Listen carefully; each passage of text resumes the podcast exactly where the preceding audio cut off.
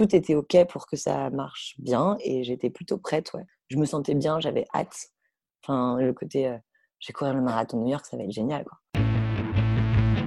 Tu te sens dans cette ambiance-là. L'hôtel, il y avait que des marathoniens, enfin que des gens euh, qui allaient courir le marathon. Je crois que le lendemain, en arrivant, moi j'avais quand même des petits euh, footings euh, d'entretien. Je suis allée courir dans Central Park et là, tu, les vois en train de monter la, enfin, la ligne d'arrivée et tout. Tu vois, c'est assez, fou et, toute la ville tourne un peu de ça. Dans n'importe quel magasin où tu vas, tu as des gens qui, qui portent les fringues de la course ou qui ont des chaussures de running au pied c'est fou, il y a du monde partout, partout. Tu as, je sais pas, cinq rangées de supporters euh, des deux côtés. quoi. C'est une ligne d'arrivée parisienne, mais euh, fois, euh, fois 3 sur 42 km. Et après, j'ai eu un gros coup de mou vers le 25e parce que tu es dans un tunnel et il n'y a personne. J'avais du mal à tenir l'allure et surtout, je commençais à avoir vraiment mal aux genoux, aux deux genoux. On est qu'au 25e et comment je vais finir il, reste, bah, il reste beaucoup. Bonjour à tous, je suis Guillaume Lalu et je suis ravi de vous recevoir dans ce nouvel épisode de Course épique. Pour ce huitième épisode, direction les États-Unis et plus particulièrement New York pour se plonger dans son mythique marathon. J'ai le grand plaisir de recevoir aujourd'hui Mathilde Dreger qui va partager avec nous son retour d'expérience de cette course pas comme les autres à laquelle elle a pris part en 2018. L'occasion d'évoquer ce que représente ce marathon pour elle, d'en découvrir tous les secrets, des premiers préparatifs jusqu'à la ligne d'arrivée dans Central Park, et d'y vivre pas après pas ces 42 km qui lui ont réservé son lot de surprises, d'émerveillements et de souffrances.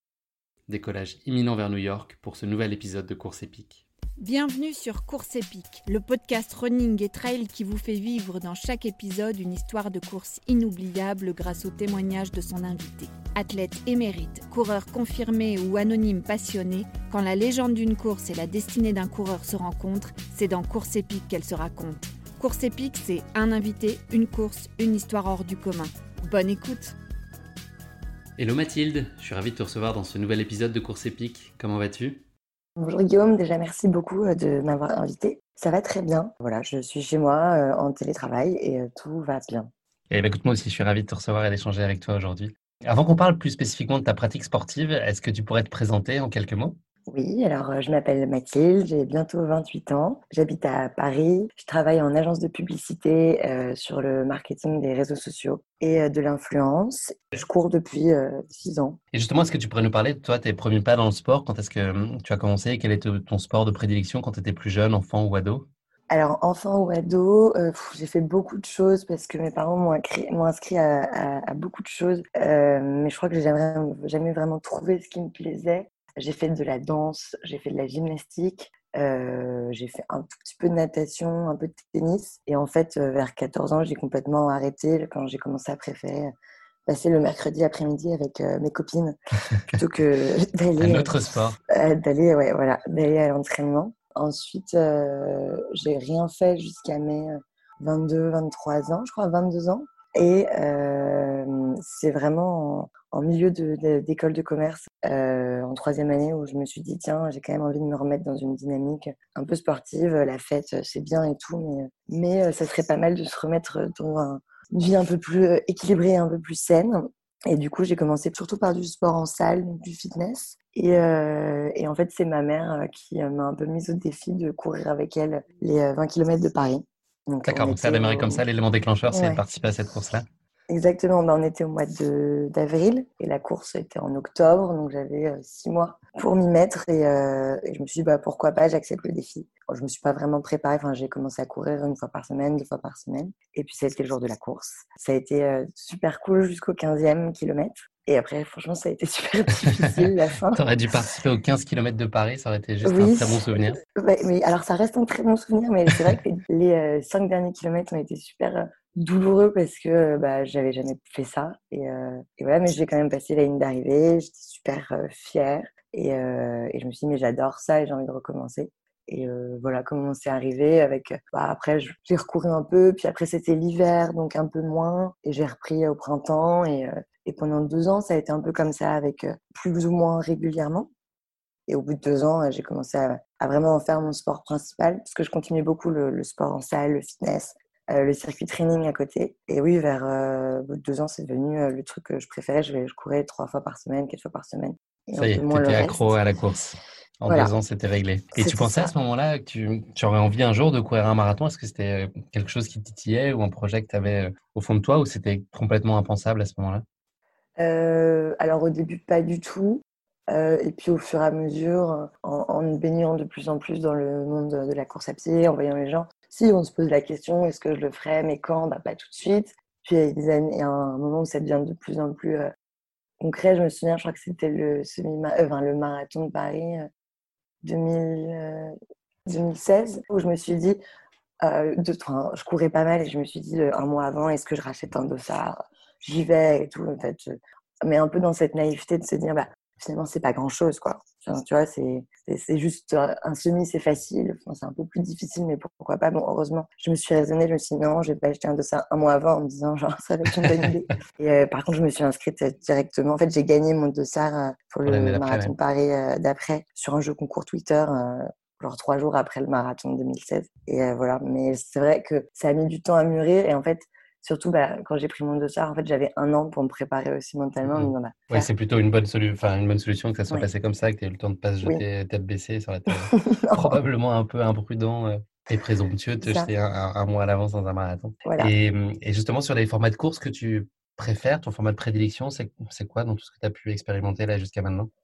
Euh, alors historiquement, moi j'ai toujours été beaucoup semi-marathon parce que c'est là où je pense que je suis euh, la meilleure euh, et, c'est ce que je préférais préparer parce que bon, ça reste, je dois quand même faire des kilomètres, mais pas trop. Même la course, tu vois, c'est 21. il y a ce côté euh, un peu de distance, mais euh, sans rentrer dans un truc insurmontable. Et pareil sur l'allure à travailler, c'est entre les deux. T'es pas sur une allure à 10 km où tu vas être cramé tout tout de suite complètement et euh, tu joues un peu avec la limite. Et euh, du coup, j'ai beaucoup, euh, j'ai souvent dit que moi c'était le semi que je préférais. Et l'année dernière, bah, en fait, j'ai préparé aussi un marathon et un 10 km et les deux courses se sont extrêmement bien passées aussi. Ça a été un peu l'année de tous les, tous les records en 2019 avec un peu bah, cette vision plus positive du 10 km et du marathon. Je me suis dit, bah, toutes les courses ont, leurs avantages et leurs inconvénients finalement. Et, et j'aime bien. et donc, pourquoi choisir tout monde voilà. Mais après, oui, à choisir, euh, je pense que j'irai plus sur un semi.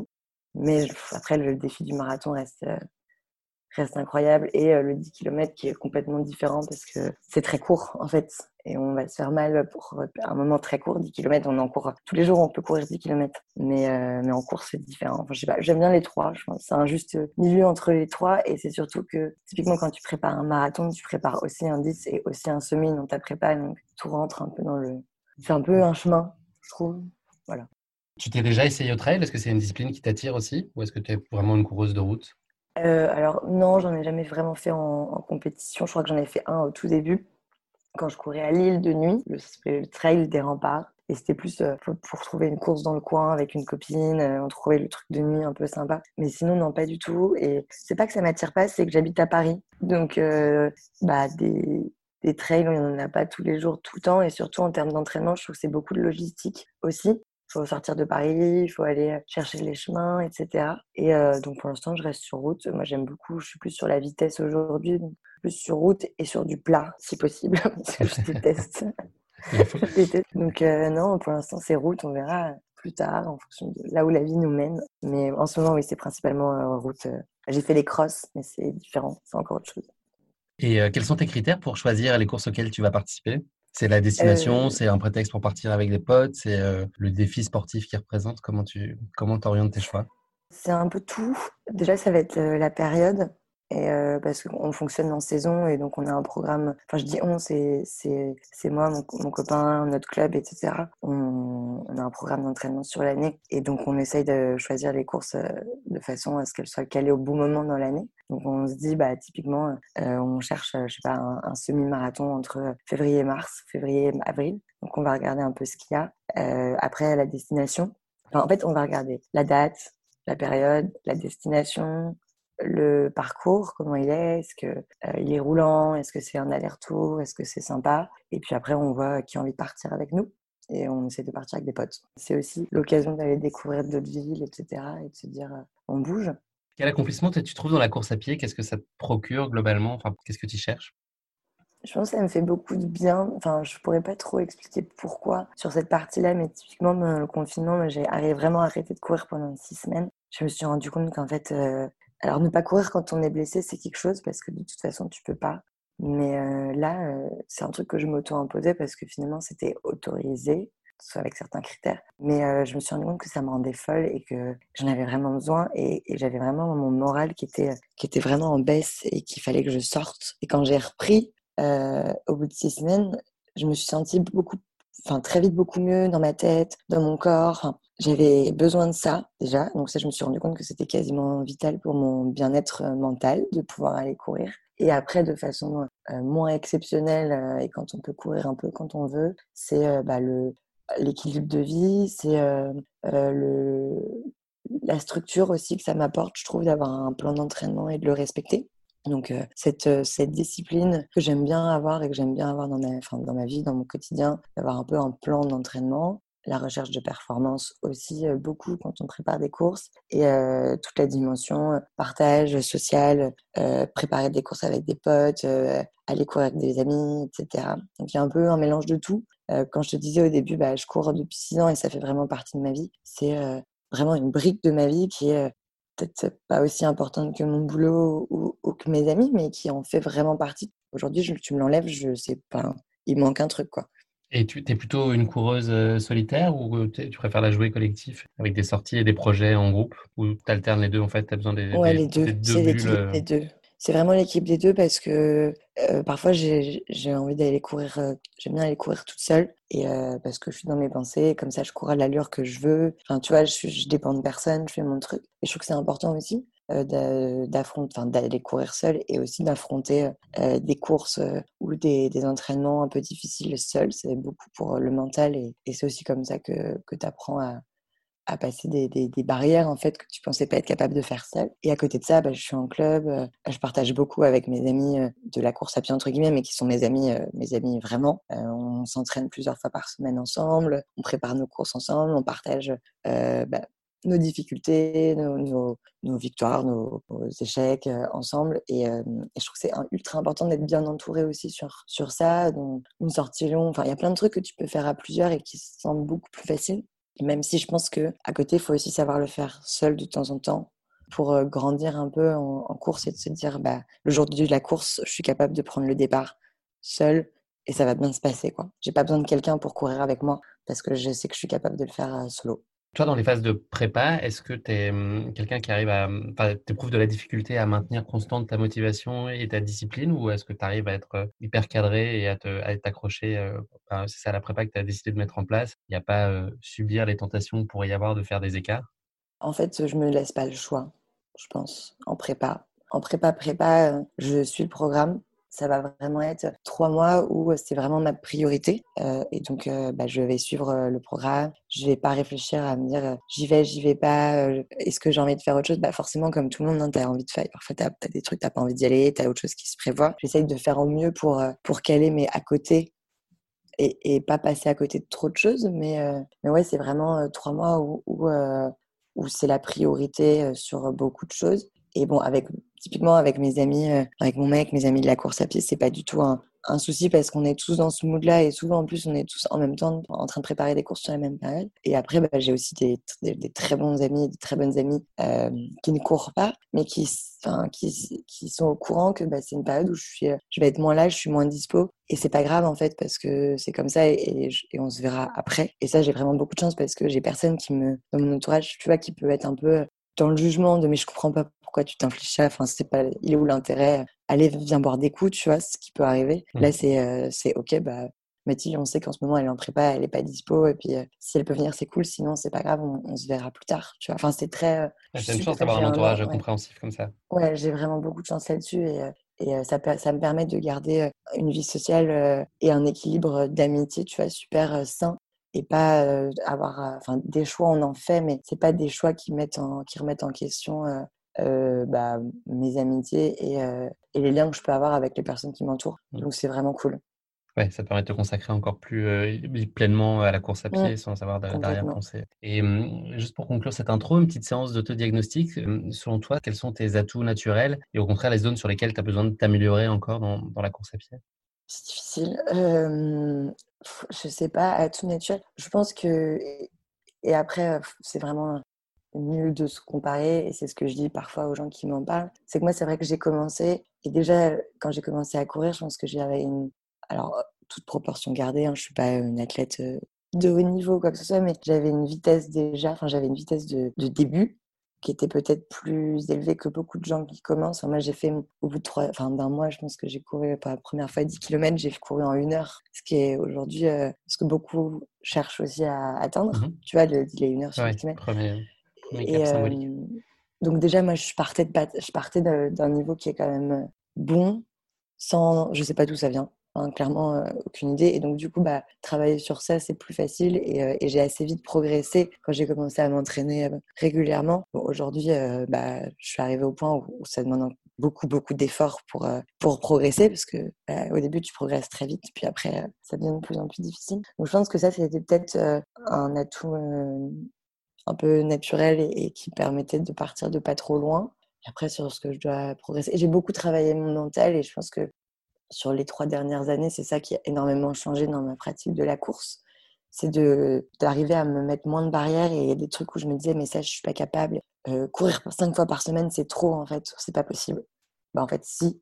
Enfin, pas du jour au lendemain, mais oui, c'est des trucs qui sont possibles. Donc, faire tomber beaucoup de barrières où je me disais, quand je voyais des plans d'entraînement, je disais, mais ça, je pourrais pas, c'est trop, je vais me blesser. Mais en fait, non, il y a des trucs qui sont possibles et euh, on va y, enfin, tu vas y arriver. Et après, les trucs sur lesquels je dois bosser, bah, comme je pense beaucoup de gens qui se mettent à courir un peu tard, qui sont pas du tout passés par euh, l'athlétisme et, euh, tout ce qu'on connaît, bah, c'est du travail de foulée, c'est, tu vois, c'est, de, c'est de l'efficience dans la course et, ça, ça passe par des trucs qu'on ne fait jamais parce que moi, je trouve ça super chiant. C'est les travails de gamme, le travail de pied, un peu tout ça. Et ça, c'est super important et on le fait pas assez. En tout cas, moi, je le fais pas assez. Je pense que c'est des choses sur lesquelles il faudrait que je travaille un peu plus. Parfait. Bah, écoute, merci Mathilde pour cette intro. On va passer à notre redoutable exercice maintenant, celui de la basket chinoise. Donc, c'est un format de portrait chinois qui va nous permettre d'en savoir encore un petit peu plus sur toi. La première question de cette basket chinoise, si tu étais un personnage de fiction, qui serais-tu, Mathilde? Alors, euh, j'ai réfléchi parce que du coup, euh, quand tu m'as demandé, je me suis dit, il faut que je pense. Et j'ai eu du mal à trouver. Et en fait, je ne sais pas du tout si c'est vraiment la bonne personne, mais la première personne à laquelle j'ai pensé, c'est. Euh, non, non, c'est Katniss Everdeen dans Hunger Games. Je ne sais, pas si tu vois. Je vois, ouais, je voilà, bon, bah, en me disant. Puis, je ne sais pas pourquoi c'est le premier nom qui m'est venu à l'esprit. Et je me suis dit un peu pourquoi en essayant d'analyser le personnage. Je pense pour le côté. Bah, un peu, tu vas, mais tu t'as peur, mais t'y vas, et de toute façon, t'y vas parce que t'y vas pour les autres. Tu vois, elle se, met à la place de sa sœur. Euh, et, oui, je pense qu'il y a beaucoup de choses où je serais capable de, de me désigner euh, pour peut-être protéger ou pour pas laisser la personne, personne que j'aime y aller à ma place, ou un truc un peu comme ça. Et après, bah, le, côté euh, un peu. On s'accroche jusqu'au bout, tu vois, même si c'est l'enfer, on se bat et on se laisse pas abattre et, euh, et, voilà. Enfin, je sais pas pourquoi j'ai pensé, mais voilà. En tout cas, Katniss Everdeen, ça fait très teenage hein, de dire ça, mais, non, mais attends. voilà. L'argumentation, on s'entend très bien en tout cas. Et c'était un animal? Euh, Le lion, par la lionne, du coup plutôt, parce que c'est mon signe astro, parce que euh, bah pour ouais le, la puissance du lion, roi de la savane. Moi, j'aime bien un peu, j'aime bien un peu briller et, et, ouais, je sais pas. Bah ouais, le, fait, le côté, moi je suis lion parce que c'est mon signe astrologique. Je pense que je m'identifie beaucoup à ça. Je crois beaucoup au signe astro. D'accord. voilà. Le lion, c'est quelle période de l'année? Je suis perdu. Moi, je suis très mauvais en astrologie. c'est fin juillet, fin août. D'accord. Anniversaire à venir. 5 août. On, Exactement. on, est en train d'enregistrer début juillet. Bah, dans presque un mois. je mets une petite croix sur mon agenda. Je n'oublierai pas de t'envoyer un petit texto. Ok, très bien. C'est noté pour la lionne féroce que tu es, Mathilde. Euh, et, s'il y avait un sportif ou une sportive qui t'inspirait particulièrement ou qui suscite de l'admiration chez toi, ce serait qui? Catherine Spitzer. Bah, pour tout ce qu'elle a apporté euh, pour les femmes, la course à pied. Voilà. Parce qu'on, quand on connaît un peu le personnage. Euh, Est-ce que tu peux juste raconter en, quelques, quelques phrases le contexte pour ceux peut-être qui ne connaîtraient pas oui, ah bah, c'est la première femme qui a couru officiellement un marathon, alors que c'était interdit, interdit aux femmes à l'époque. je crois que c'est le marathon de Boston. Et qui, pendant la course, les juges ont essayé de la sortir. il y a des photos qui tournent qui sont très emblématiques. T'es une femme, rends-moi mon dossard, t'as pas le droit de courir cette course, c'est interdit. Et, et c'est son petit ami de l'époque qui a dégagé le juge et elle a continué et elle a terminé. Et c'est ce qui a beaucoup, enfin, celle qui a permis en tout cas l'émancipation de la femme en course à pied. Et quand on y pense, c'est une époque qui est pas si loin et ça me semble impensable en fait. C'était interdit aux femmes, mais enfin, voilà, pour ceux qui ne le savaient pas, c'est un moment où les femmes n'avaient pas le droit de courir, je crois, plus de 800 mètres en compétition officielle. Pour on ne sait quelle raison, quelle bonne raison. C'était pas beau une femme qui court. C'était dangereux en plus. C'était pas bien pour elle. Heureusement que les choses ont évolué. Il y a encore pas mal de chemin à faire, mais. ouais. Et d'ailleurs, bah, je... si je parle aux personnes qui ne pas, qui connaissent pas trop l'histoire, il y a le film Free to Run qui raconte très bien bah, déjà l'émancipation de la course à pied hors stade et, et l'arrivée des femmes dans les compétitions. Voilà.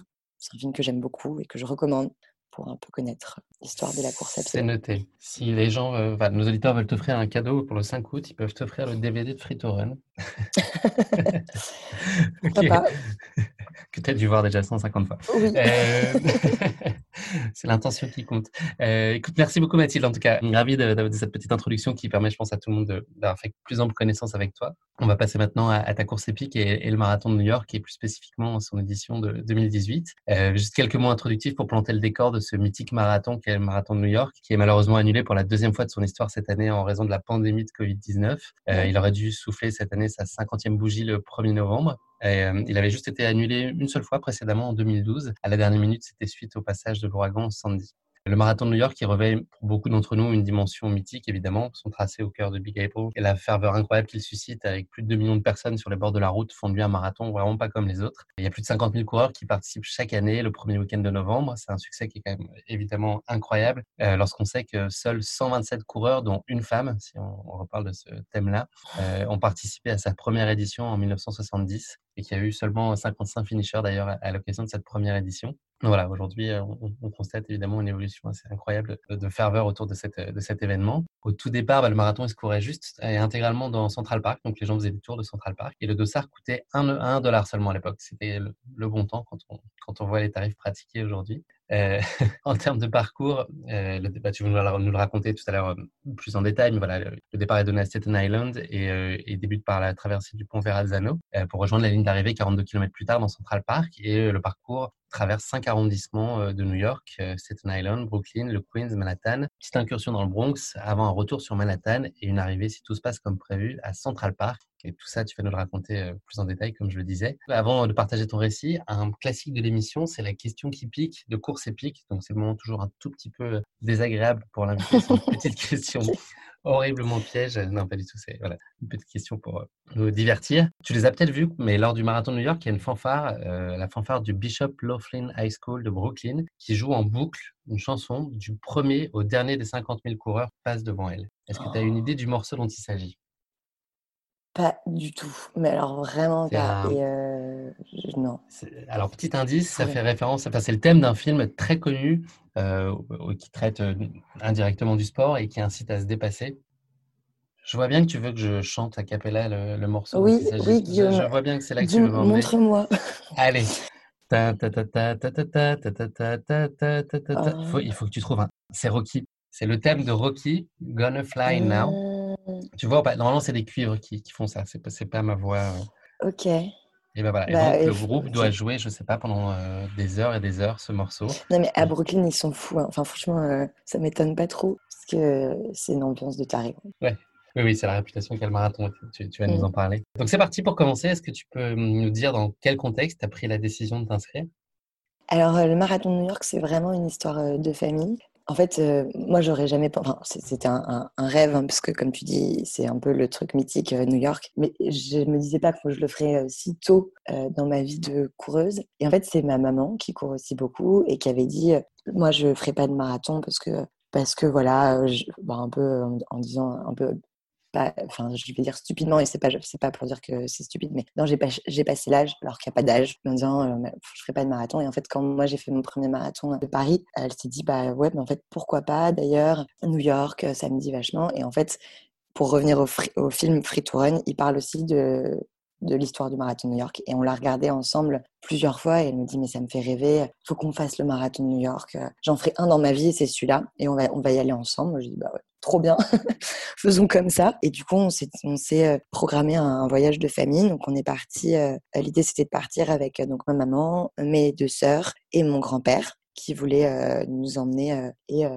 partager ça avec nous. Donc on, s'est inscrit un an avant, Thomas Cook, marathon. Donc, c'était plus simple pour nous de passer par une agence, un organisme, comme on partait à 5, qu'il nous fallait des dossards pour ma mère et moi et qu'on voulait pas trop tenter la loterie parce qu'on voulait vraiment enfin, s'assurer de, de pouvoir y aller. Et, et c'est comme ça que ça peut-être sur ce point-là, nous, nous, nous, parler des. Je crois qu'il y a quatre façons différentes, c'est ça, de pouvoir t'inscrire. Donc il y a celle que tu as choisie, toi, en, oui. en étant avec un tour dans les, les six marathons majeurs qui sont euh, New York, euh, Chicago, Boston, Londres, Berlin, Tokyo. Euh, il y a, il y a cinq, enfin il y a que cinq façons de s'inscrire. Donc c'est soit on passe par une agence de voyage, un organisme dans lequel on, en fait c'est un package avec billets, hôtel et dossard. Donc ça coûte un peu plus cher que de le faire par soi-même, mais c'est la façon la plus sûre. Il y a les temps qualificatifs. Donc chaque course a ses temps qualificatifs et il faut pouvoir dire que tu as fait un marathon dans les deux ans dans les temps qualificatifs. Euh, sachant qu'il y en a qui sont plus ou moins accessibles. Berlin, je crois que c'est par exemple 3 heures pour les femmes, donc c'est quand même ultra costaud. New York, euh, Chicago, il me semble que c'est 2h35, euh, pardon, 3h35.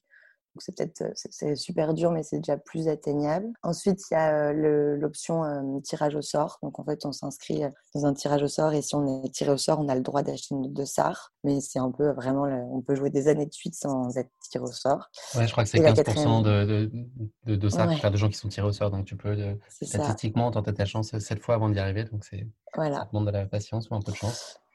Et la quatrième, c'est de, c'est ce qu'ils appellent charity, c'est de réunir une somme d'argent pour une association pour débloquer son dossier. Et, et bon, c'est complètement jouable, mais c'est vrai que c'est un autre type d'investissement pendant, enfin, pendant toute la période de, de, de, de, enfin, pas de crowdfunding, mais d'aller chercher les fonds, parce que je crois que c'est dans les 2000 ou 3000 dollars par personne pour avoir un dossier, donc c'est assez challengeant aussi comme moyen, mais c'est top parce que du coup, c'est des fonds pour des assos. Voilà les quatre façons de pouvoir s'inscrire. Parfait. Et donc, toi, tu, tu parlais de l'intérêt de, de, ta maman à y participer. Toi, toi, il te faisait particulièrement rêver ce marathon? Oui, mais complètement. Bah, à New York, c'est fou. J'étais déjà allée à New York et je me disais, mais courir là-bas, ça doit être incroyable. Et euh, ouais, j'étais super excitée. Enfin, c'était vraiment trop bien. Quoi. Je pensais, enfin, ce que je te disais, c'est j'ai une chance folle parce que bah, courir le marathon de New York, ça ça a aussi un certain coût et je pensais pas être, je pensais pas le faire tout de suite parce que pas être capable de m'offrir ça tout de suite. Et là, en l'occurrence, ça a été vraiment un projet de famille et, et du coup, bah, c'est notre, notre, grand-père qui nous a invités en partie, donc c'était vraiment le, c'était vraiment un super cadeau et un truc de partager ça bah, avec ma mère qui allait le courir, mes sœurs et mon grand-père qui allaient être là pour nous soutenir. Enfin, tu vois, c'est vraiment un truc de on y va ensemble. Beau projet ouais, de famille. C'est trop bien, quoi. Tu t'étais donc déjà frotté, tu en as parlé un petit peu en, en intro tout à l'heure, mais tu t'étais déjà frotté au marathon de Paris en 2017. Est-ce que tu peux rapidement nous parler de, cette expérience qui a été assez riche en émotions?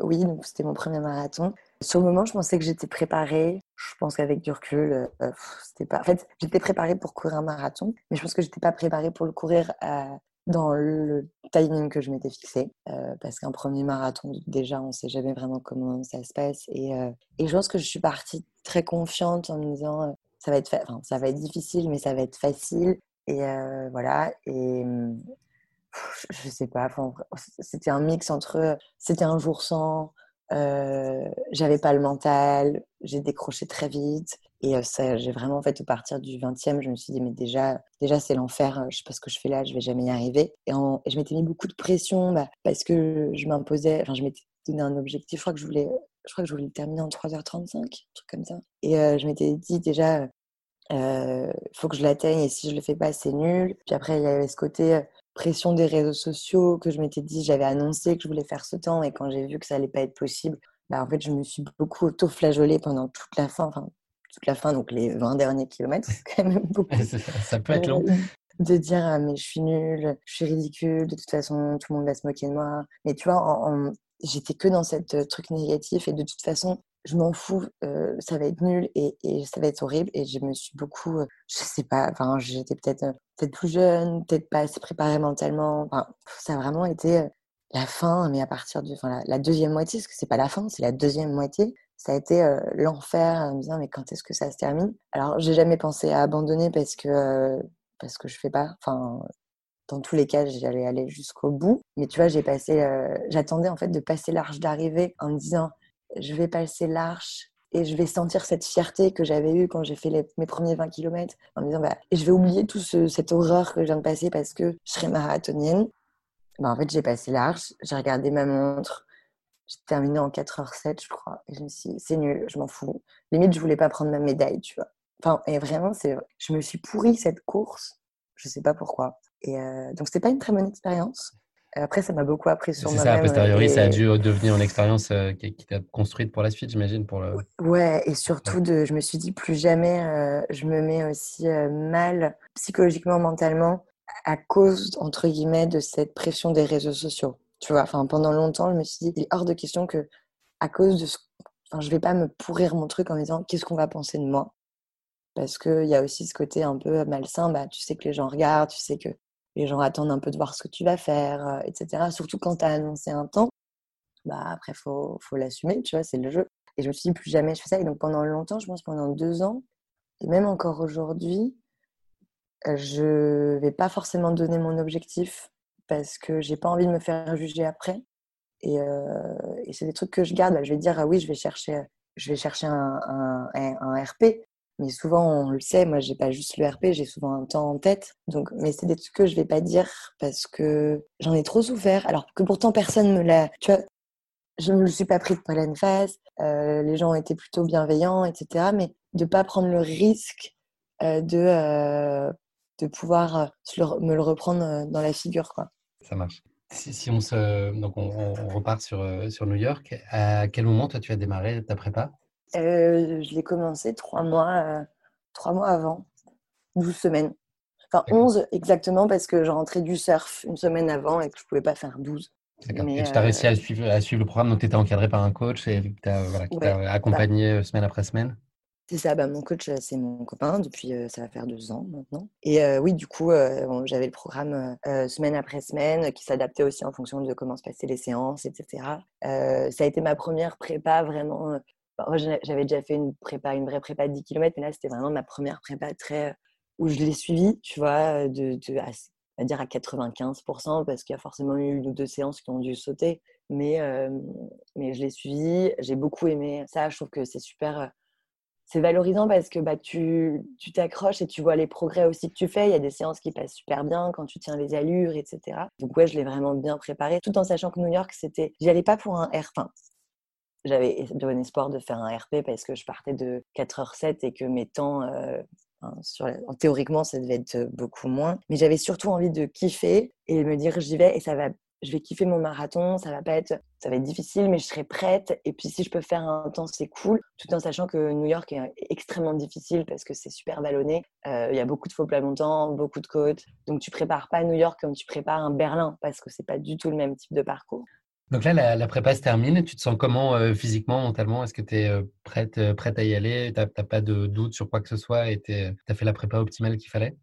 Ouais, j'ai fait la prépa qu'il fallait, j'ai tout fait, j'ai tout validé. Je me sens super prête. Et ouais, et en fait, en y repensant un peu, je crois que moi, je suis assez sujette au, syndrome de l'essuie-glace, etc. J'ai des semelles et, j'ai pas mal passé de temps chez les kinés. Et il me semble qu'enfin, à la fin, ça, tu vois, j'avais le, le quadri qui tirait un peu, mais ça m'a pas plus inquiété que ça en me disant c'est normal, c'est la fatigue. de toute façon, la semaine d'avant, tu, tu relâches, donc tu, tu, régénères un peu, tu reprends des forces, etc. Et donc, je me suis pas plus inquiétée que ça. Et j'avais enfin, coché toutes les cases qu'il fallait, donc de la prépa, le 20 km, j'avais fait un super temps. Enfin, tout était OK pour que ça marche bien et j'étais plutôt prête. Ouais. Je me sentais bien, j'avais hâte. Enfin, le côté, euh, j'ai courir le marathon de New York, ça va être génial. Quoi. Donc là, tu, te, tu, prends l'avion en direction New York. Est-ce que dès ton arrivée à l'aéroport, tu as l'impression que la ville est tournée vers cet événement? Est-ce que c'est présent partout? Est-ce que tout te renvoie au, marathon quand tu arrives bah, Déjà beaucoup parce que nous, comme on partait avec Thomas Cook, on était dans un groupe. Donc tu vois les gens à l'aéroport. Après, à l'arrivée, euh, il y a une, une, navette et tout. Donc oui, tu, tu te sens dans cette ambiance-là. L'hôtel, pareil, il n'y avait que des marathoniens, enfin, que des gens qui allaient courir le marathon.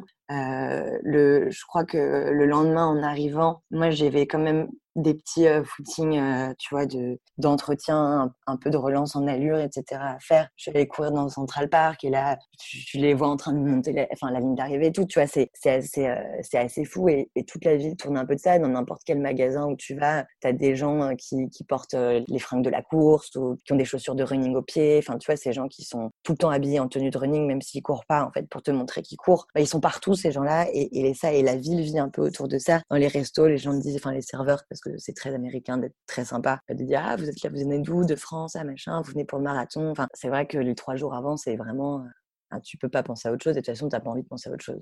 Est-ce que toi, tu avais fait tes devoirs et vraiment planché et étudié le parcours soigneusement avant de ce marathon qui bah, tu l'as touché du doigt tout à l'heure, mais qui a la réputation de ne pas être forcément simple et, et, en général, les performances, ils sont moins bonnes que dans plein d'autres marathons plus roulants, type Berlin?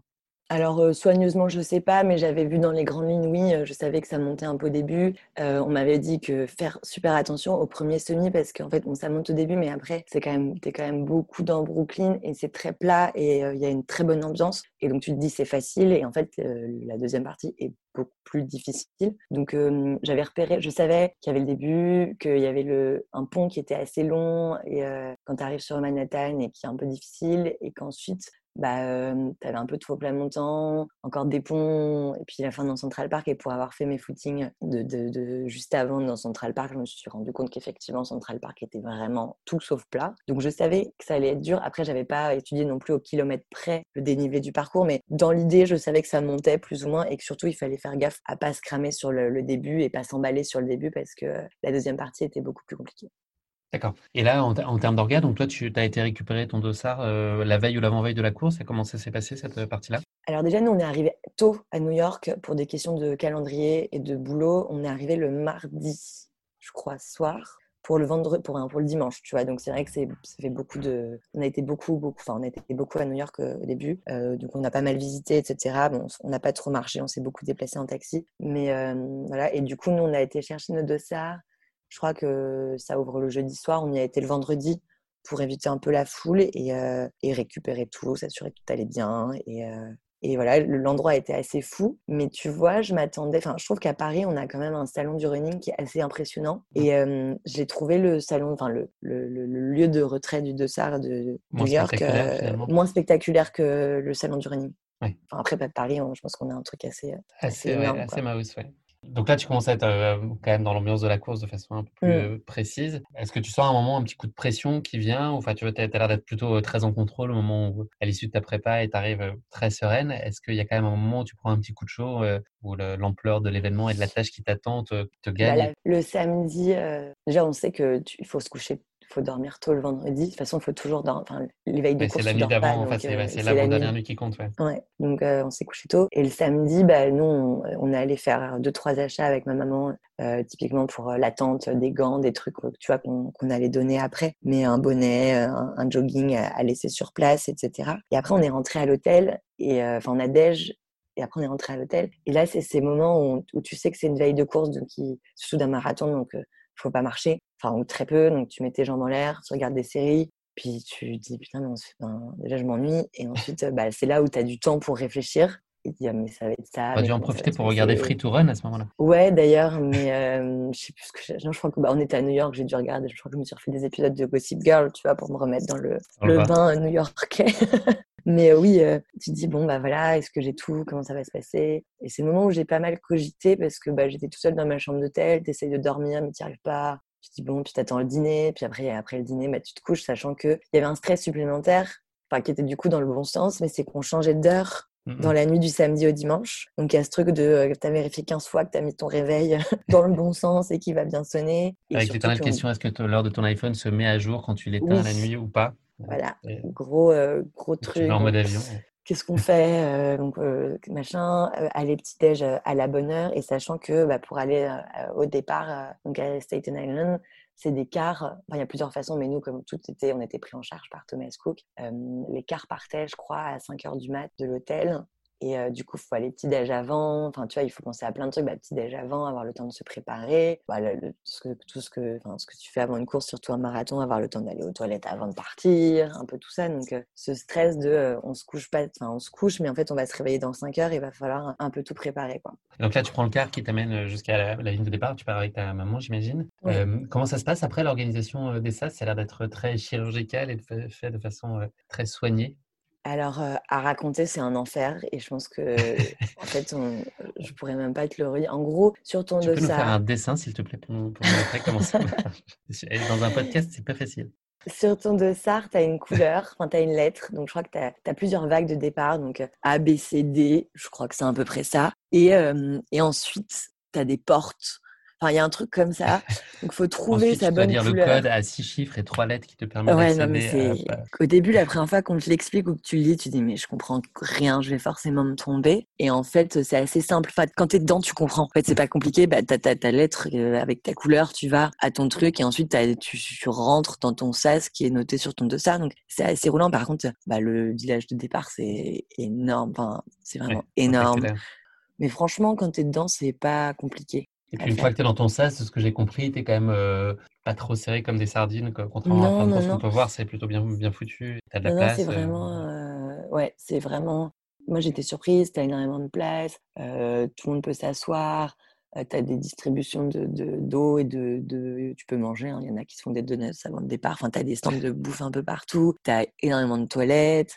c'est propre. Tu, tu, tu, tu patientes pas. C'est pas trop compliqué. Après, euh, j'ai pas forcément la même expérience que ma mère parce que pour le coup, moi, je suis partie dans les premières vagues. Donc, j'ai pas trop attendu, en fait, avant de Mhm. partir. Alors que, euh, en fait, comme Staten Island, une fois, en fait, il faut y arriver. Tous les coureurs doivent y arriver avant, euh, je crois, 8 heures ou, ou 8 heures et demie, en tout cas avant le départ de la course. Et ensuite, les vagues s'étalent quand même sur plusieurs heures. Et euh, parce qu'ils ferment les routes. Donc, si tu n'as si t'as pas rejoint Staten Island avant le départ, tu pourras pas prendre le départ. Et donc, ceux qui partent en fin de. dans les derniers, dernières vagues, les derniers sas, eux, ils attendent euh, peut-être trois heures, tu vois, sur l'île. Donc, c'est long. Donc là, on a, et on a vachement de chance parce qu'il faisait super beau. Mais euh, typiquement, moi, je sais que j'ai pas du tout attendu longtemps. J'ai dû attendre une heure avant de partir, ce qui est peu euh, sur une course Ouais, c'est tout à fait acceptable, effectivement. Et les conditions euh, météo, c'est quoi? Il fait chaud, froid, euh, Bah, ça dépend des années. Nous, il a fait super beau. Il a fait super beau et la, la bonne température. Crois qu'il faisait euh, grand soleil, 17 degrés. Donc, euh, franchement, Ouais, les euh, conditions vraiment. Ouais. Alors que le lendemain, le lundi, il pleuvait des cordes et genre, il faisait froid. Donc, on a vraiment eu trop de chance. Et, et l'ambiance, dès le départ, euh, c'est déjà une ambiance de dingue? Ouais, dès que tu rentres dans ton sas, euh, donc tu sors de ta zone d'attente et tu rentres dans le sas, tu es à l'entrée du pont. c'est euh, les Américains, c'est des fous. De toute façon, il y a la musique euh, hyper fort. euh, avant chaque vague de départ, il y a l'hymne américain, amé- enfin, américaine. américain. Hmm, Pas facile, Euh, ouais. euh, Masculin, l'hymne américain, je pense. Ouais, l'hymne américain. euh, le, le, c'est super émouvant. Puis tu te dis, euh, comme chaque départ de course, mais encore plus New York, je trouve, on y est et puis c'est fou. C'est, presque, enfin, c'est ultra émouvant en fait. Euh, tu viens un truc euh, assez dingue, tous les gens sont là, se regardent, on y va, on, est, on est prêt à partir et tout. Puis, puis voilà, puis tu pars. C'est parti, c'est le moment que tu depuis un an. Là, là, c'est le moment où tu, tu réalises que tu y es concrètement. C'est ça. Et toi, t'es, sur ligne de départ, tu es plutôt euh, stressée, concentrée, impatiente? C'est un peu des trois? Ouais, un peu tout. Euh, impatiente, concentrée, curieuse aussi, tu vois, un peu euh, comment ça va se passer, quoi. Un peu, euh, un peu dans l'attente de voir. euh, Et euh, stressée, euh, je trouve qu'une fois que tu es dans le... Ouais, enfin, tu es stressée jusqu'au moment où, où, le top départ est donné, parce que de toute façon, c'est plus stresser, tu es dedans. Donc, il faut y aller, quoi. Mais ouais, un truc de... En tout cas, super heureuse. Et heureuse et émue, et en me disant, bah vas-y, on y va. C'est parti pour 42 km et, et puis, puis ça va être fou. On verra comment ça se passe. Et là, tu peux nous le dire, puisque le marathon est, passé et bien derrière toi, l'objectif que tu t'étais euh, assigné à ce moment-là, est-ce que tu t'étais donné un objectif qui était juste de faire mieux que tes 4h07 ou est-ce que tu avais un, objectif euh, que tu gardais secret mais qui était Euh, en fait, j'arrive plus à savoir si j'avais. Je crois que je voulais faire dans les 3h30, euh, 3h35, mais j'avais surtout une allure cible. C'était plus, en fait, j'avais travaillé une allure et je voulais la garder euh, le plus longtemps possible et voir comment ça se passe. Et je crois que cette allure, c'était du 4h45. Je crois que ça fait un peu moins que 3, 3h35. Mais l'idée, c'était de garder l'allure ouais, autour de 4h45, 4h50 et, euh, et de m'en rapprocher au plus près euh, des 3h35. Je crois que c'était un peu le truc que j'avais en tête. C'est ce que je voulais faire à Paris que j'avais pas fait. Et là, je m'étais dit, bon, bah, ok, le parcours est plus difficile, mais, euh, mais j'ai une vraie bonne prépa derrière moi, donc, euh, donc ça devrait aller, quoi. Donc, je suis partie sur ces, ces bases-là. euh, Et comment se passe le début, tes, tes 10 premiers kilomètres euh, et il y a enfin, la- l'ascension du pont du Verrazzano euh, au tout départ. Est-ce que tu peux nous raconter le, le tout début de la course? Bah, le tout début, tu pars, donc c'est assez fou. Ça bouchonne pas, mais il y a quand même pas mal de monde et ça monte. Donc tu pars pas, contrairement à d'autres courses, tu pars pas très vite, parce que le parcours fait que tu mettrais beaucoup trop dans le rouge en partant trop vite. La côte te, te stoppe bien quand même. elle dure, je pense, un kilomètre à peu près. Donc, moi, je sais que j'étais pas du tout dans l'allure sur le premier kilomètre, mais c'était pas grave. Et, et en vrai, j'avais pas cette pression du chrono, tu vois. J'y allais vraiment pour le, pour le plaisir. J'avais fait une prépa et quand tu fais une prépa, tu, travailles une allure, un rythme, donc c'est censé euh, te faciliter la tâche. Mais je me dis, bah, je suis pas du tout dans l'allure, mais de toute façon, ça monte et puis ça redescendra après et, euh, et c'est pas très grave. Et tu passes sur le pont, tu vois les gens, il y a des gens, ils s'arrêtent, ils font des selfies. Enfin, c'est, un peu, il y a de tout de toute façon sur le marathon de, New York. Et, et tu te dis, bah, ça y est, c'est parti. Et tu n'as pas de supporters sur le pont parce que c'est pas autorisé, mais dès que tu redescends, tu arrives dans Brooklyn et, et là, c'est la folie. Là, y a du monde partout, euh, les gens sont là pour t'encourager, il y a plein de panneaux rigolos, enfin, c'est vraiment fou. Et surtout, je me sentais bien, il faisait bon, il y avait du soleil et c'était plat. Et euh, ouais, les, les dix premiers, je les ai pas vus passer en fait. Tu dis, ça y est, ça fait 10 km. Ah ouais, déjà, quoi. Et ça se passe bien, mais trop bien, il faut que ça se passe bien comme ça tout le temps. Tu, continues sur ta lancée, les, les 10 premiers kilomètres engloutis et il y a une allure que tu arrives à tenir. Tu commences à avoir, à partir de, bah, du kilomètre 11, une alerte au niveau du psoas. C'est pas venu tout de suite, c'était plus euh, vers le 15e kilomètre, je crois. Mais euh, oui, euh, entre le 10 et le 20, à un moment, je me dis, tiens, ça me tire sur le psoas, c'est pas un truc que j'ai l'habitude d'avoir. Mais bon, n'y pensons pas. Euh, de toute façon, tout se passe bien, on profite et tout. Je passe le semi, je crois que j'étais, je, sais plus trop, mais j'étais dans mes temps et j'étais contente et ça se passait bien. J'avais pris mes gels. Je peux te dire que tu es passé en 1h42 au semi. Je suis ta Bible statistique. Merci Guillaume. donc c'était dans les temps et, c'était un, un, bon temps sur, sur le semi. Et vraiment, je me dis, mais ah c'est cool, tu vois, ça se passe bien, je me sens bien, j'ai plein, plein d'énergie, je prenais toute l'énergie qu'il y avait autour. Ça m'est souvent arrivé d'avoir, tu vois, en courant, d'avoir un peu les larmes qui montent, enfin en tout cas la gorge qui se serre en, voyant tous ces gens-là qui sont là pour t'encourager, une ambiance folle, et te dire, je suis en train de courir le marathon de New York. Et plusieurs fois, je me suis dit, oh, trop d'émotions, quoi. Je, c'est trop bien, il faut que ça continue et on, continue comme ça. Après, vers la fin du, enfin, un peu après le semi, on quitte on quitte Brooklyn et là, il y a pas mal de ponts qui s'enchaînent et donc des côtes et forcément, ça te freine un peu. Enfin, moi, ça m'a un peu freiné et c'est un peu, un peu difficile. Et c'est, euh, j'ai eu un, donc la douleur au psoas qui est un peu descendue dans le quadri, un peu le genou, ça commençait à tirer, mais pareil, je me disais, il n'y a pas de raison que ça arrive maintenant. J'ai déjà couru pour la prépa 25 km et j'ai pas eu de douleur, donc pourquoi c'est dans la tête, ça va passer, ça va passer. Et après, j'ai eu un gros coup de mou vers le 25e parce que tu es sur un pont, dans un pont, un tunnel et il n'y a personne. Et là, je chantais l'allure. Enfin, j'avais du mal à tenir l'allure et surtout, je commençais à avoir vraiment mal aux genoux, aux deux genoux. Et je me dis, mais merde, putain, on est, on est qu'au 25e et comment je vais finir quoi? Il, reste, bah, il reste beaucoup.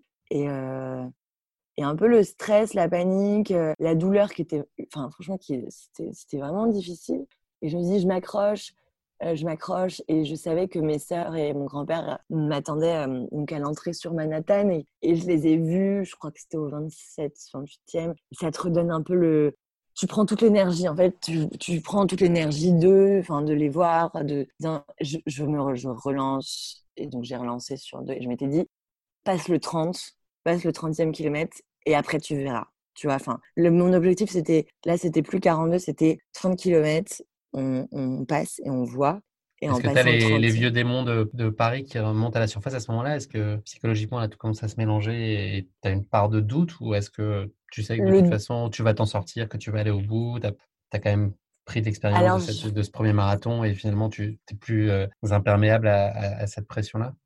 Alors, la pression, pas du tout. Pour le coup, euh, de savoir ce que les gens. Enfin, je pense que j'avais vraiment fait un travail là-dessus et et pas du tout, je me dis pas du tout qu'est-ce que les gens vont penser. Je me dis, en fait, mon corps est en train de me lâcher, tu vois? Enfin, autant Paris, c'était vraiment le mental, où j'étais pas prête mentalement. Mais là, c'était, j'étais prête mentalement, mais juste bah, les genoux et, j'avais enfin, franchement, j'avais vachement mal. Et donc, oui, le stress, le fait de dire, mais en fait, est-ce que c'est pas, est-ce que je vais avoir envie de terminer, c'est est-ce que je vais pouvoir, enfin, est-ce que je vais pouvoir aller jusqu'au bout?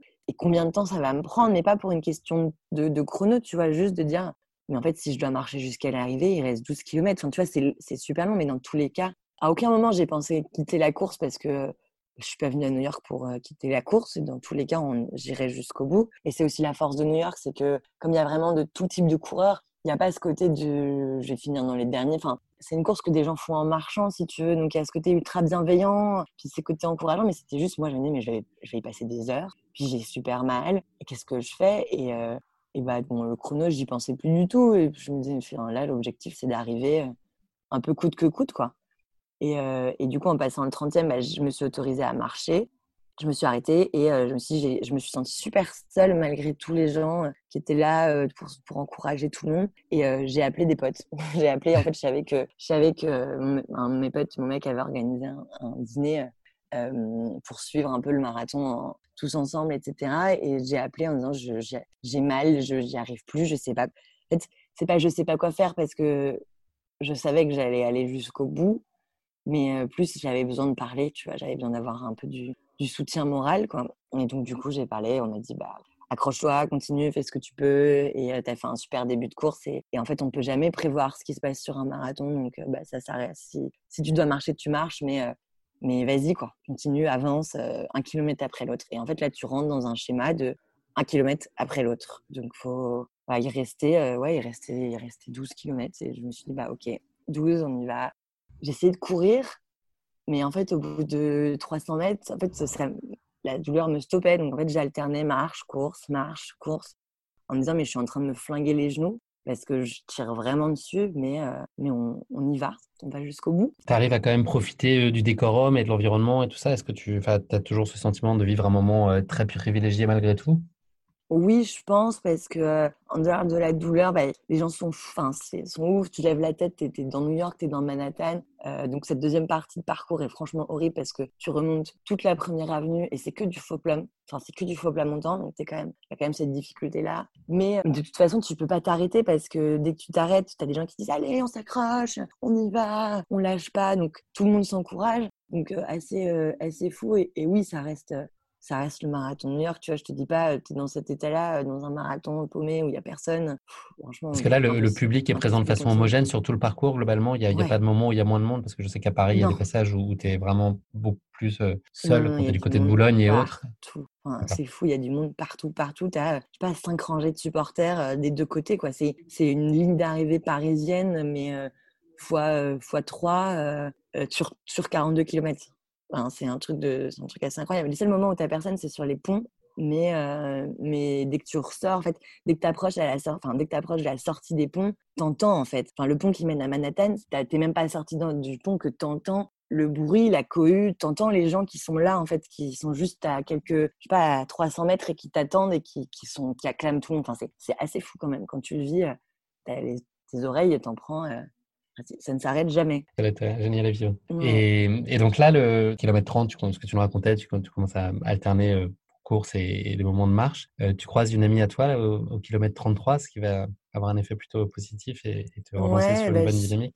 C'est Caroline, on courait pas mal ensemble à un moment et, du coup je l'avais je l'avais doublé au début et là, je la vois euh, qui, me redouble et je me dis, euh, en plus, je connais, son, allure, son niveau. Je me dis, mais il faut, que je termine avec elle, tu vois, faut que je m'accroche. C'est le moment, hein, c'est le moment de relancer. Euh, il devait rester 10 km, enfin, bah, du coup, 9 km. Je me dis, en vrai, 9 km, c'est rien, tu vois, enfin, on le fait tout le temps, 9 km. Accroche-toi. Et, j'étais trop contente de l'avoir. Et, et du coup, je me dis, allez, viens, on termine, on termine ensemble, etc. Elle essaye de me motiver. Et j'ai essayé. J'ai eu un moment où je me suis dit, c'est le truc qui va me sauver et euh, enfin sauver c'est le truc qui va me permettre de repartir et, euh, et, on va terminer ensemble et ça va être trop bien et, euh, et en fait j'ai pas pu j'ai pas pu au bout de je sais pas 500 mètres pareil genre c'est cette douleur qui te prend au genou et fait qui remonte jusqu'à la fête c'est en fait limite j'ai l'impression que mes jambes allaient se dérober tu vois c'était c'était trop c'était trop c'est trop intense et donc bah je lui ai dit enfin je lui ai pas dit de toute façon elle aurait continué mais je lui ai dit continue je peux pas en fait je vais terminer toute seule quoi. D'accord, donc, là, euh, le mental reprend le dessus. Je me retrouve toute seule. bon, ça t'aura permis d'avancer euh, en compagnie quelques kilomètres et de te donner un petit regard de motivation. Oui, voilà, ça fait toujours du bien de croiser des têtes connues. Et donc là, tu t'accroches au mental jusqu'au kilomètre 40. Euh, j'imagine l'ambiance devient de plus en plus incroyable, plus, ouais, bah, tu approches de l'arrivée. Tu montes jusqu'au Bronx et ensuite tu refais demi-tour et, et, donc là, tu redescends et, et plus tu arrives vers l'arrivée et surtout dans Central Park. Et c'est, mais c'est, enfin, en fait, c'est ouf parce que Central, enfin déjà que l'ambiance était ouf ailleurs, mais dans Central Park, les gens c'est des, mais c'est des malades. Enfin, à tel point que bah il restait deux kilomètres Et en fait, tu pouvais pas t'arrêter. Enfin, je pouvais plus m'arrêter pour marcher parce que les gens te hurlent littéralement dessus en t'encourageant et tu es, obligé de repartir si tu veux. Donc je me suis dit, ok, je repars. Et par contre, mon central pack, super difficile parce que ça monte, ça descend, ça remonte. Et voilà. Et là, je me dis, ok, on s'accroche 2 km, 2 km, ok. Je, je, je, sais même pas comment je courais. Je crois que tu vois, j'avais une jambe que je gardais tendue tellement j'avais trop mal au genou. Enfin, c'était un peu, j'étais vraiment dans la douleur. Et on arrive dans Central Park. Et là, je crois que c'était au 41 et demi ou 42. Il y a mes sœurs et mon grand-père qui étaient là. Et il y a ma petite sœur ils avaient bien compris que ça n'allait pas puisque en fait enfin pour, pour te dire que c'était vraiment une histoire de famille c'est que eux n'avaient pas le forfait internet pour nous suivre en direct sur l'appli mais du coup mon père à Paris nous suivait sur l'appli et leur envoyait des SMS pour leur dire euh, euh, bah Mathilde vient de passer tel kilomètre, bah, elle a ralenti donc euh, elle a du retard. Enfin, c'était vraiment le l'orga. le PC course déporté à Paris. Ouais. c'était ça. Et, et, du coup, il savait, elle savait que ça allait pas parce que j'aurais dû passer il y a bien plus longtemps. Et là, ma petite sœur a commencé à courir à côté de moi en hurlant dessus, mais je crois que je l'ai jamais vue aussi déchaînée et euh, bah, c'était ultra émouvant. Tu prends toute l'énergie, tu te dis, vas-y, reste un kilomètre. On y va. Elle me disait, tu lâches pas, tu lâches pas. Mais limite, elle m'a fait peur, en fait. Tellement elle a voulu. Me, ouais, me, me, me, secouer et tout. Et donc, euh, putain, plus tu arrives vers la, ligne d'arrivée, là, tu te dis, reste un kilomètre, il reste 800 mètres, 400 mètres. Et, et c'est fou. Et tu, tu dis, je cours jusqu'au bout, quoi. Et, euh, et, tu la passes et c'est, magique parce que tu as ressenti à ce moment-là, une fois la ligne franchie? Là, je me suis dit, euh, je l'ai fait, je l'ai fait en entier et je l'ai fait toute, fin, je l'ai fait toute seule et euh, et j'ai pas lâché, tu vois, parce que mon corps a lâché, mais mais euh, j'ai passé la ligne d'arrivée, j'ai j'ai terminé en 3h52, ce qui restait, euh, ce ce qui est un très bon temps sur un marathon, avec deux genoux en moins. Enfin, j'étais j'étais sur le moment ni enfin, j'étais pas déçue, j'étais pas déçue, j'étais j'étais assez neutre en me disant, il me faut du temps pour pour analyser ce qui vient de se passer, mais, mais je crois que je suis contente. Tu vois, je, je, suis contente, j'ai terminé, je, je, suis allée au bout, j'ai ma médaille, c'est New York. Puis, euh, ouais, et j'étais fière de ne pas avoir lâché mentalement sur cette course, euh, alors que j'aurais pu, euh, j'aurais pu abandonner. Tu vois, après, je ne sais pas s'il y a des gens qui abandonnent New York, mais. et ta maman, comment ça s'est passé pour elle? Bah, super bien. elle, elle avait eu, elle s'était coincée un nerf genre deux semaines avant, donc elle n'était pas 100% remise et c'est pour ça qu'elle est partie euh, assez doucement. Elle, elle, elle, avait, je sais plus combien de temps elle avait prévu, elle avait prévu euh, dans les 5h30, je crois, quelque chose comme ça.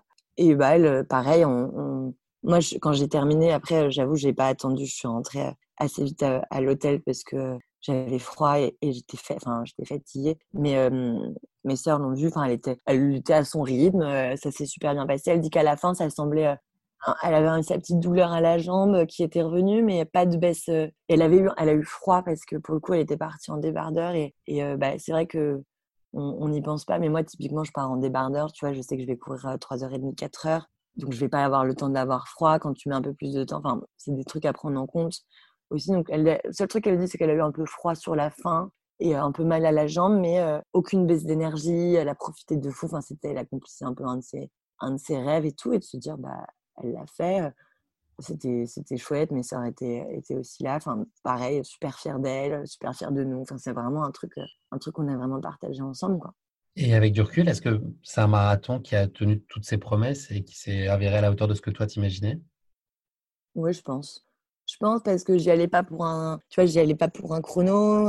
j'y allais un peu pour renouer aussi avec la distance, tu vois, qui m'a, j'ai gardé tellement mauvais souvenirs de Paris et de, et de moi-même sur cette distance aussi, que c'était un peu le, truc où il fallait que, que je me dise, euh, en fait, un marathon, c'est beau et, c'est exceptionnel de courir un marathon, peu importe en combien de temps tu, tu le termines, parce que chacun a son niveau et, et, euh, euh, ses objectifs aussi. Et ouais, j'y allais un peu pour ça. Et, et oui, parce que parce qu'on a tout partagé, parce que c'était un vrai moment de, de, de, famille, parce que, moi, mine de rien, bah, j'ai eu super mal, mais, mais en fait, je suis allée au bout de moi-même et c'est aussi pour ça que que je l'ai fait. Enfin, tu t'inscris à un marathon, tu sais très bien que tu vas tout donner, quoi.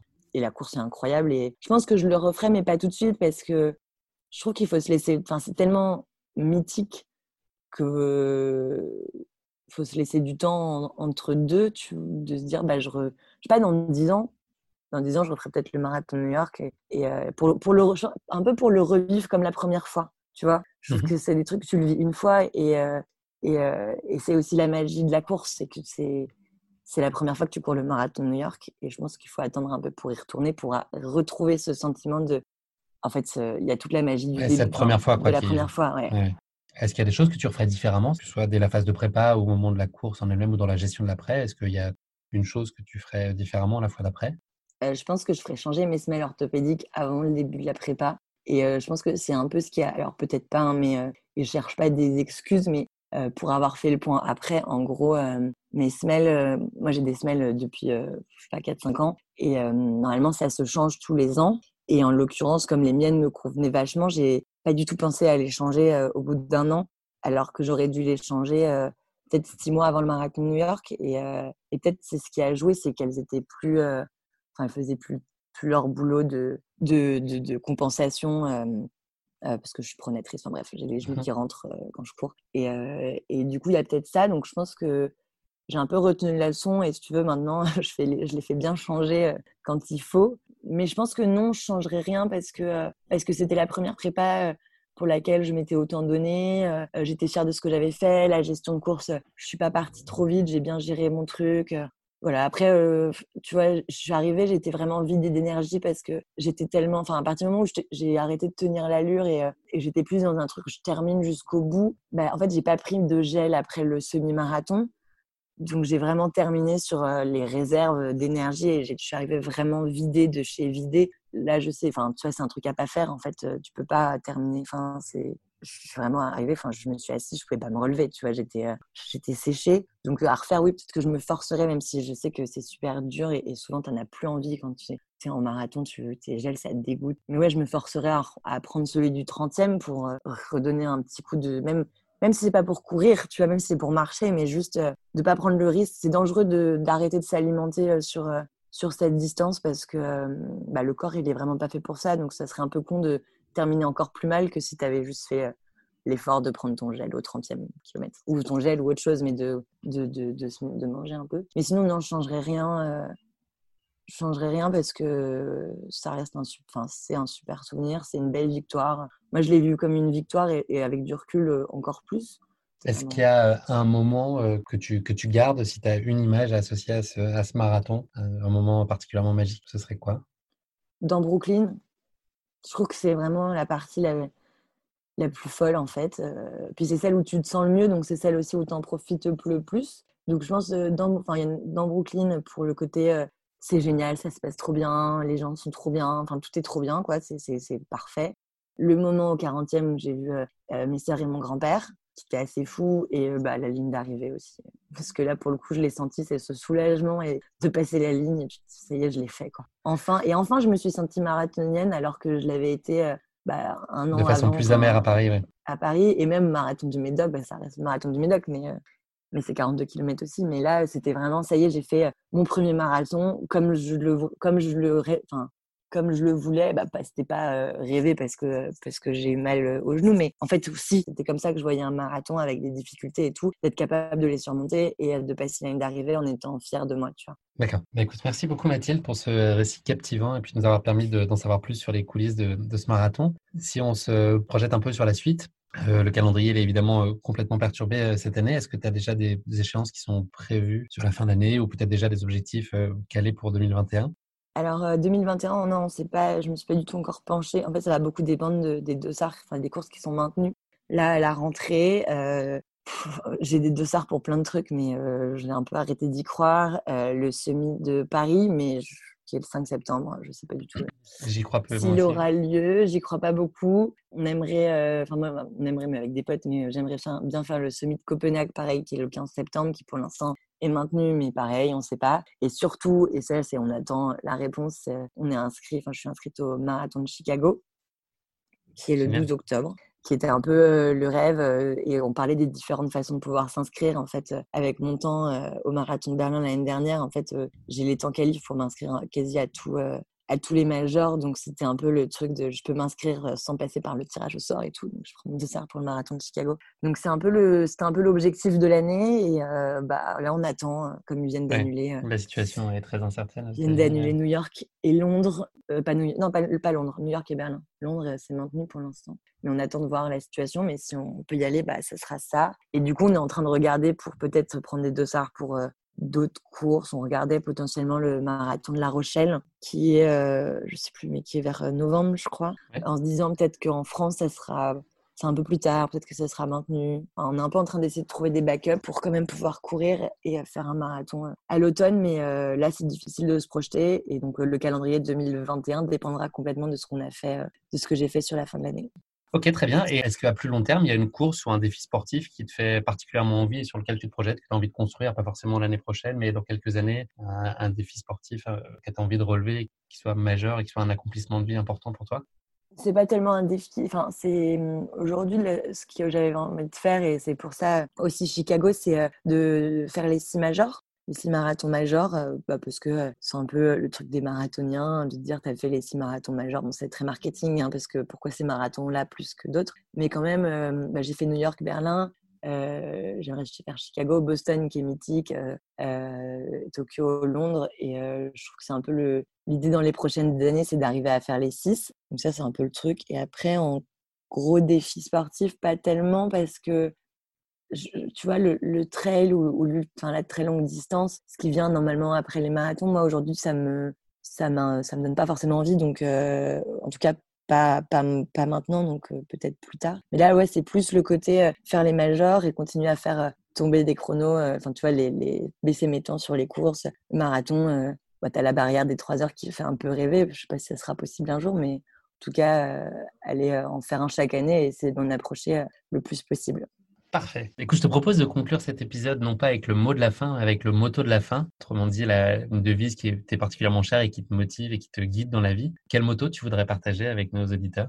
Moi, j'ai une phrase et c'est un nom de chanson que, qui me parle beaucoup et surtout, enfin, pour plein de choses dans la vie, mais surtout en, course, c'est la chanson, euh, c'est euh, Whatever It Takes de Imagine Dragon. Voilà, ça fait mmh. quatre ans, je crois, que je l'écoute euh, régulièrement en boucle. et c'est vraiment, bah, je trouve que, enfin, tu vois, sur une course comme New York, en fait, je vais au bout. Mais c'est pour tout, c'est je fais ma prépa, je tiens ma prépa, peu, enfin peu importe ce que ça me coûte. Mmh. La course c'est pareil et on s'accroche et on lâche pas. Et euh, c'est un peu le truc, ouais, on se donne les moyens d'aller au bout. Et voilà, et je trouve que sur la course ça prend tout son sens. Et c'est un peu mon truc. C'était d'ailleurs pour la petite histoire une phrase que j'avais potentiellement pensé à me faire tatouer. Et je m'étais dit, si je fais moins de 3h15 au marathon de Berlin, je me fais mon tatouage. Ça fait trois ans, enfin, ça fait un truc que je veux faire depuis longtemps et je cherchais un peu la bonne la bonne excuse pour, pour passer le cap. Et en l'occurrence, euh, j'ai fait 3h15 51 à Berlin euh, en octobre dernier. Donc, euh, c'est raté pour cette fois. donc, on verra pour la prochaine course voilà. ok Mathilde, bah, écoute, c'est malheureusement déjà la fin de cet épisode. Merci beaucoup d'avoir pris le temps de partager avec nous euh, ta course épique à New York. C'était assez fou d'entendre cette expérience de dingue. C'était un plaisir d'échanger avec toi. Je te souhaite beaucoup de succès et beaucoup de plaisir pour tes futures échéances sportives. Passe un très bel été, puisque là, on, touche du doigt. Et euh, j'espère avoir l'occasion de te recroiser très bientôt. En tout cas, merci beaucoup pour nos échanges. C'était très agréable. Bah, merci beaucoup à toi, Guillaume, pour l'invitation. Il m'avait donné euh, l'opportunité de raconter cette course qui était incroyable. merci, à toi, Mathilde. Et à très bientôt. À bientôt, merci. Merci à tous de nous avoir suivis, j'espère que cet épisode vous aura plu. Pour ne manquer aucun épisode, n'oubliez pas de vous abonner sur les différentes plateformes de streaming, et si le cœur vous en dit, n'hésitez pas à nous mettre le max d'étoiles sur iTunes, cela aidera Course Épique à se faire connaître plus largement encore. Vous avez des envies ou des idées d'invités qui pourraient venir partager avec nous leur course épique Vous pouvez m'envoyer un mail à l'adresse guillaume.courseepique.fr. Merci et à très bientôt pour un nouvel épisode de Course épique.